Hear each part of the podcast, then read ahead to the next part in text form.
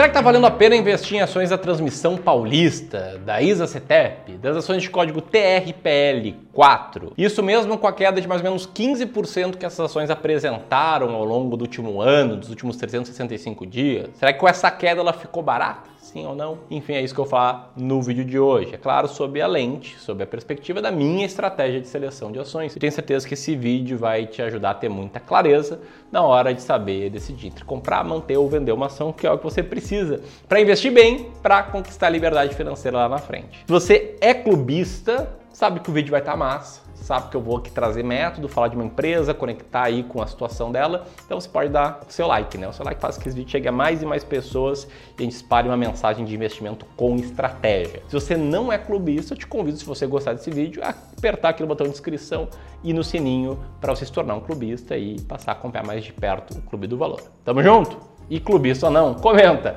Você é acionista de transmissão paulista, sim ou não?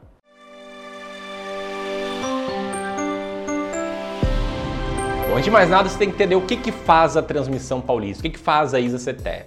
E quando eu chamo de transmissão paulista, eu dou uma baita dica, né? Ela é uma empresa concessionária de transmissão de energia elétrica, aliás, que atua bastante, adivinha em qual estado? Enfim, a Transmissão Paulista opera uma complexa rede de transmissão por onde trafega 30% de toda a energia elétrica transmitida no país, 60% da energia elétrica transmitida na região sudeste e 92% da energia elétrica transmitida para o estado de São Paulo. Essa empresa, a ISA-CETEP, ela nasceu em 1999 a partir de um período em que foram divididos os ativos da estatal paulista Companhia Energética de São Paulo, a CESP. Se você é paulista, certamente você se se lembra. Isso fez parte né, de um programa muito bacana de privatização do governo estadual. Em 2001, a companhia incorporou a empresa paulista de transmissão de energia elétrica, a EPTE, que era resultante de um desmembramento da Eletropau. Enfim, essa foi a história aí 10 da Citep. Os números recentes da empresa estão na tela agora. Você pode ver que essa empresa teve um lucro líquido no primeiro trimestre de 2022 relativamente menor do que o lucro líquido do primeiro trimestre de 2021, muito impactado, como esse gráfico mostra, por uma queda na receita e também com uma piora no resultado financeiro. E aí você pode ver que essa receita, em, outro,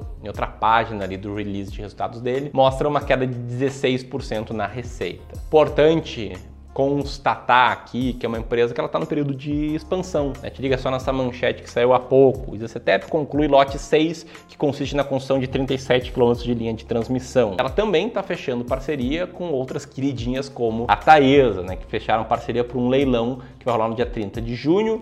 E além disso, a Isacetep está anunciando aí novos empreendimentos, como esse aí do projeto Três Lagoas. Bom, até aqui eu falei da empresa, agora que eu falar das ações, se você está gostando, deixa o dedo do like, beleza? Na bolsa, a gente tem duas ações, dois tipos de ações da ISACETEP. A TRPL3, que são ações ordinárias, que dão direito a votos, são os acionistas, e as ações de código TRPL4, ações preferenciais que dão preferência no recebimento de dividendos. Quem são os principais acionistas da ISACETEP? Um ponto importante antes de mostrar isso é você entender que essa empresa ela foi privatizada em 2006. E aí teve um grupo, um grupo que se denomina como Multilatino, chamado ISA, conquistou o controle da companhia. que é o controle? É quando uma empresa tem 50,1% das ações ordinárias, são aquelas que, como eu falei, dão direito a voto. Bom, um ano depois desse movimento, a participação da ISA deu um salto para 89,4% das ações ordinárias e 37,5% do capital total da ISA CETEP.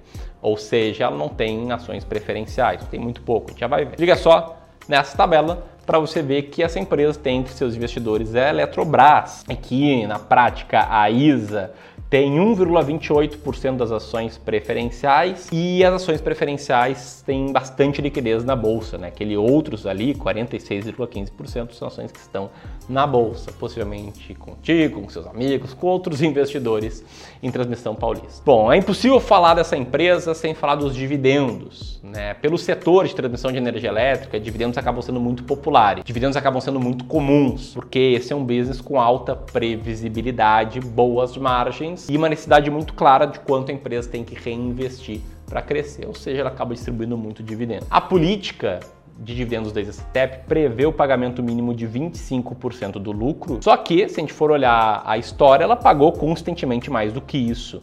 Né? Ela pagou consistentemente entre 80% e 100% do lucro líquido, com raras exceções em períodos piores. Mas a empresa ainda não distribuiu dividendos em 2022, o que fez aparecer uma manchete como essa dizendo que os dividendos estavam secando. Boa, boa manchete, chamou atenção. Bom, ponto importante aqui, tá? Essa empresa ela antecipou dividendos em 2021 porque ela queria escapar de uma possível reforma tributária. É uma reforma tributária que previa cobrança de imposto sobre dividendos. Então pode ver que em 2021 ela distribuiu 210% do lucro, né? Isso é impossível. Então ela basicamente pegou reservas de lucro e distribuiu tudo, e aí o caixa que entrou, entrou aí para repor o que ela já tinha distribuído. Os caras pensam que empresário é bobo, né? Que vai deixar aí tributar de boas dividendos depois de pagar um monte de imposto em tudo? É óbvio que não. No momento que essa reforma for aprovada, se é que for, vai todo mundo distribuir todo o lucro líquido e depois aí vai zerar essa conta para começar do zero. Ações da Transição Paulista estão baratas. E aí é óbvio, né? Se existisse uma resposta universal, a resposta fosse sim, todo mundo teria ações da Transição Paulista e as pessoas nem conseguiriam comprar ações porque ninguém venderia, né? E aí entra a beleza do mercado. O mercado é composto por várias pessoas, investidores, fundos, enfim, instituições que têm visões muito diferentes. Se eu acho que está barato e você que está assistindo acha que está caro, eu posso inclusive comprar de ti, né, no dia a dia, no pregão. E o que eu vou te mostrar aqui é de acordo com a minha estratégia, se ela está barata ou não. Você compara com a sua, se é que você tem estratégia. E se você não tem estratégia, está aqui à toa, começou a investir em ações há pouco, não sabe o que fazer para selecionar uma ação, ações que você tem, você não sabe por que você tem, você não sabe quando você vai vender suas ações. Bicho, calma, tá? calma que tem um caminho, tá? Que vai rolar entre os dias 27 e 29 aí de junho, um evento gratuito chamado Ações Mais Baratas da Bolsa, que eu vou te mostrar tudo isso, como investir com clareza, sabendo quais ações comprar, quando comprar, quando vender, aumentar o seu potencial de valorização da carteira e vou te mostrar quais são as 20 ações mais baratas da bolsa, como você pode chegar nessa lista. Tá bom demais ser verdade, tudo isso é de graça, tá? O botão de inscrição vai estar aqui em cima. É importante ressaltar que esse evento ele vai rolar enquanto a gente vai abrir as vagas para o nosso curso completo, esse pago de investimento em ações chamado Descomplicando o Mercado de Ações. Beleza? Participa do evento que na pior das hipóteses você vai aprender um método novo seleção de ações. Mas o grande ponto aqui, voltando à transmissão paulista, tá? A gente vê manchetes assim que recomendam ela como uma das nove ações baratas que pagam bons dividendos. E quando eu comentei agora há pouco que não existe um consenso se ação está barata ou não, porque cada um tem sua estratégia, eu posso facilmente te mostrar a minha estratégia, que basicamente consiste em você pegar todas as ações da bolsa, rodar alguns filtros, eu vou te mostrar no evento Ações Mais Baratas da Bolsa como fazer esses filtros, e a partir daí selecionar aquelas ações que têm maior lucro operacional em relação ao valor total que alguém tem que pagar para comprar uma empresa. Uma estratégia que a gente testou antes de começar a implementar aqui com os nossos clientes e que, enfim, teve um resultado astronômico no passado, tá?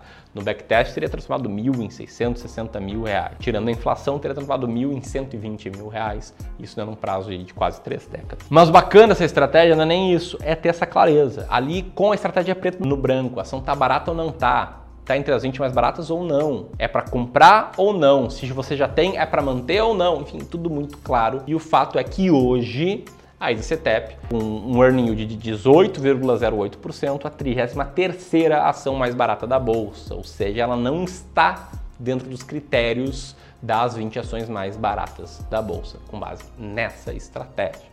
E com base na sua, deixe um comentário aqui se você quiser aprofundar, se aprofundar nesse meu método, vou deixar aqui o link para a imersão às ações mais baratas da bolsa. Um grande abraço e até lá!